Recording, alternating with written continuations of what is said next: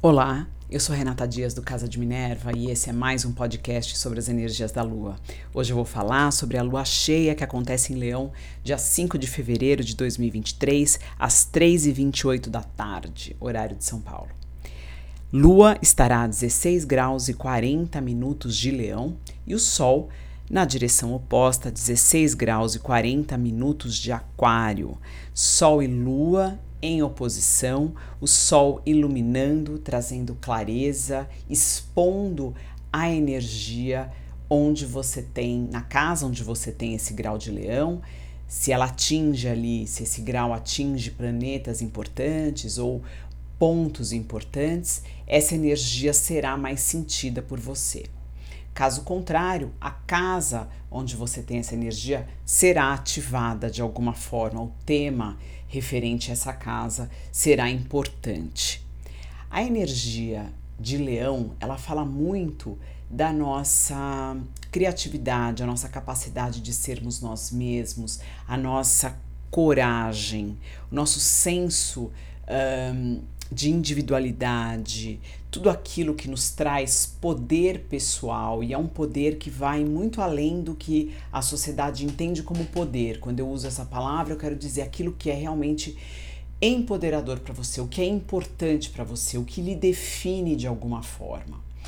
É interessante uma lua cheia nessa energia, ela coloca em xeque muitas vezes situações onde a gente é obrigado a abrir mão daquilo que é importante para nós, porque algo uh, relacionado a regras que a sociedade impõe acabam fazendo com que a gente tenha que ceder em alguns pontos, relacionamentos onde a gente se esquiva de colocar nossa opinião porque a gente tem medo de machucar o outro, porque a gente acha que não vai ser considerado, não vai ser amado, vai ser considerado uma pessoa ruim, pouco compreensiva. E em contrapartida, a energia de Aquário, onde está o Sol, ela é uma energia que presta muita atenção também no coletivo. Ela sabe da importância que alguns posicionamentos egóicos podem causar uh, de desequilíbrio no todo. Então, tudo isso precisa ser levado em consideração. A gente precisa aprender a saber o que é importante para nós, como se expressar, o que, o que a gente precisa colocar para fora, mas sempre levando em consideração de que forma aquilo afeta o outro, o coletivo ou as estruturas de sociedade e em alguns momentos fazer sim concessões, mas essas concessões elas precisam ser muito claras o porquê de estar fazendo, nunca por um motivo uh, de agradar ao outro ou para se encaixar ou para fazer parte de algo, e sim porque logicamente um, algumas atitudes egóicas elas podem prejudicar outras pessoas, algumas atitudes egóicas estão baseadas em desejos muito infantis. Então, todo esse tipo de ponderação precisa existir continuamente, mas é extremamente importante a gente voltar a adquirir o nosso poder pessoal e expressar o que é realmente essencial para nós. Sol e Lua formam um aspecto um pouco desconfortável com Urano. Urano, na sua viagem aí por Touro, já está em movimento direto, inclusive, importante ressaltar, todos os planetas em movimento direto, uma época muito propícia para uh, avançarmos com planejamentos, com ações relacionadas àquilo que a gente se propôs a fazer esse ano. Então, isso é importante é, deixar claro. É o momento de ação.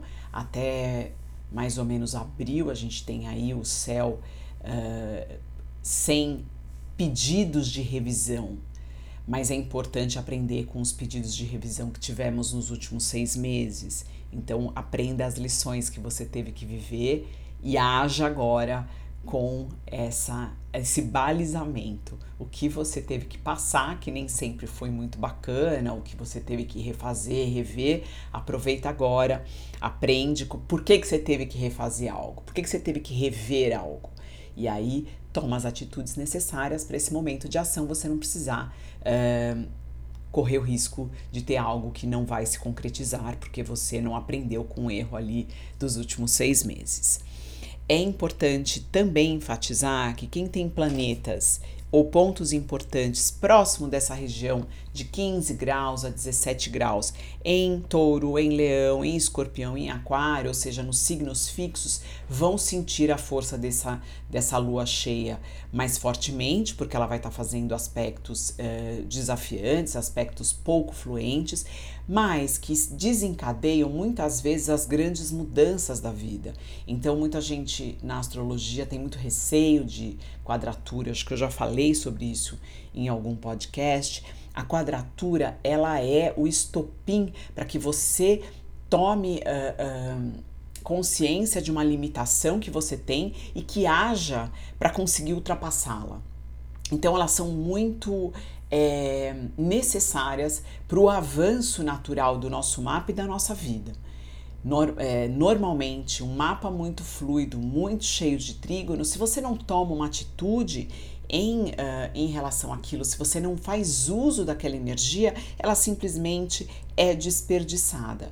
Ao contrário, quadraturas elas de alguma forma obrigam as pessoas a olharem questões e a avançarem, porque ninguém quer ficar limitado. Embora a natureza nossa já nos limite, isso é um fato.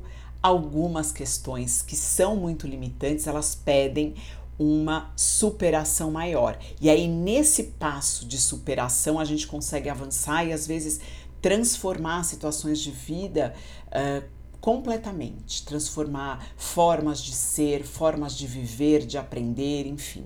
Então, aproveitando que esse Sol e Lua está fazendo esse aspecto com Urano, o que de novo a gente precisa olhar? Quais são as novas informações, as novas formas de olhar o mundo, as, nossas, as novas formas de valorizar as questões materiais, aquilo que a gente tem, o que a gente come, o que é importante dentro das nossas posses e o que é supérfluo, o que eu quero para mim, mas conscientemente querer por querer e não querer porque eu preciso ou querer porque alguém me falou que eu preciso querer. Essas avaliações uranianas de to em que, que Urano está fazendo em touro são serão provavelmente enfatizadas nesse período, então é importante olhar.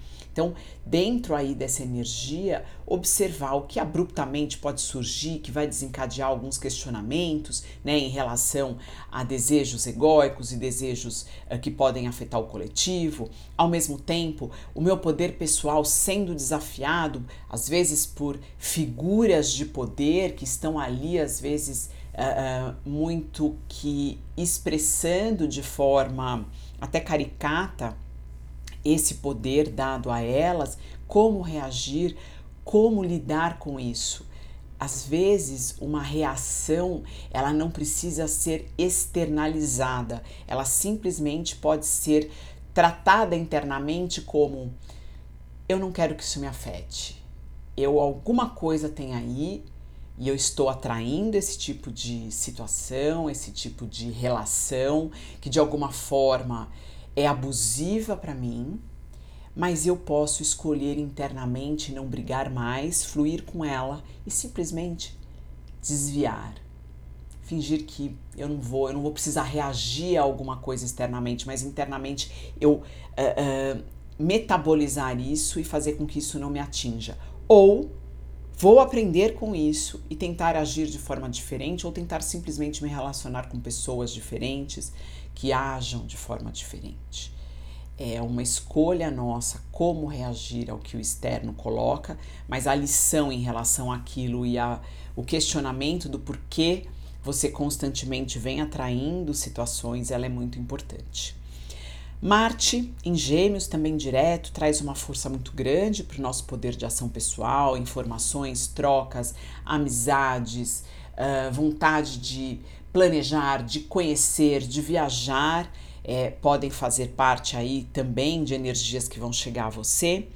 Quiron, que está em Ares e ele está sendo regido por esse Marte em Gêmeos, ele traz aí também questões onde podemos curar em relação à nossa capacidade de ação no mundo, a nossa forma de ser, a nossa até o, for, o corpo físico está envolvido pelo fato dele estar em Ares, o nosso poder de a nossa coragem de termos força para agir na hora que a gente tem aquele ímpeto e, de novo, essa ponderação, quais as informações eu recebi nos últimos meses que vão me ajudar a tomar decisões melhores. Então, também é importante. Uh, ressaltando aqui, Saturno fica agora em fevereiro uh, em Aquário e depois em março ele já passa para peixes, então a gente vai ter os últimos graus de Saturno acontecendo com muita rapidez nesse mês de fevereiro. Então, ali observar o que, que isso pode te trazer, porque ele só volta a esses graus em 28 anos. Então, olha que interessante, se você está tendo um retorno de Saturno, nesses últimos graus, uh, ele só vai acontecer por poucos dias, ele não vai retornar, ao contrário do que algumas pessoas e alguns graus de retorno de Saturno tiveram ano passado, que voltaram três vezes para o mesmo lugar, enfim, agora vai ser mais rápido. Então também observa por que você atraiu isso, o que, que você trabalhou, o que, que você fez, o que, que você aprendeu, né?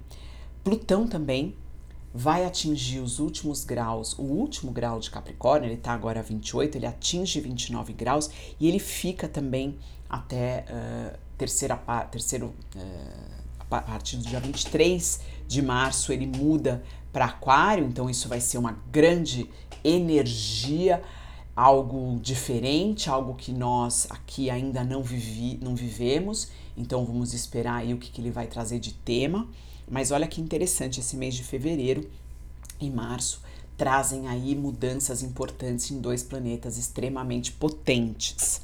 Vênus em peixes, Netuno em peixes, traz aí um pouco mais de suavidade. Uh, com a entrada de Saturno em peixes uh, em março, ele vai ganhar, esse signo vai ganhar uma importância maior. Importante a gente observar como isso vai se desencadear.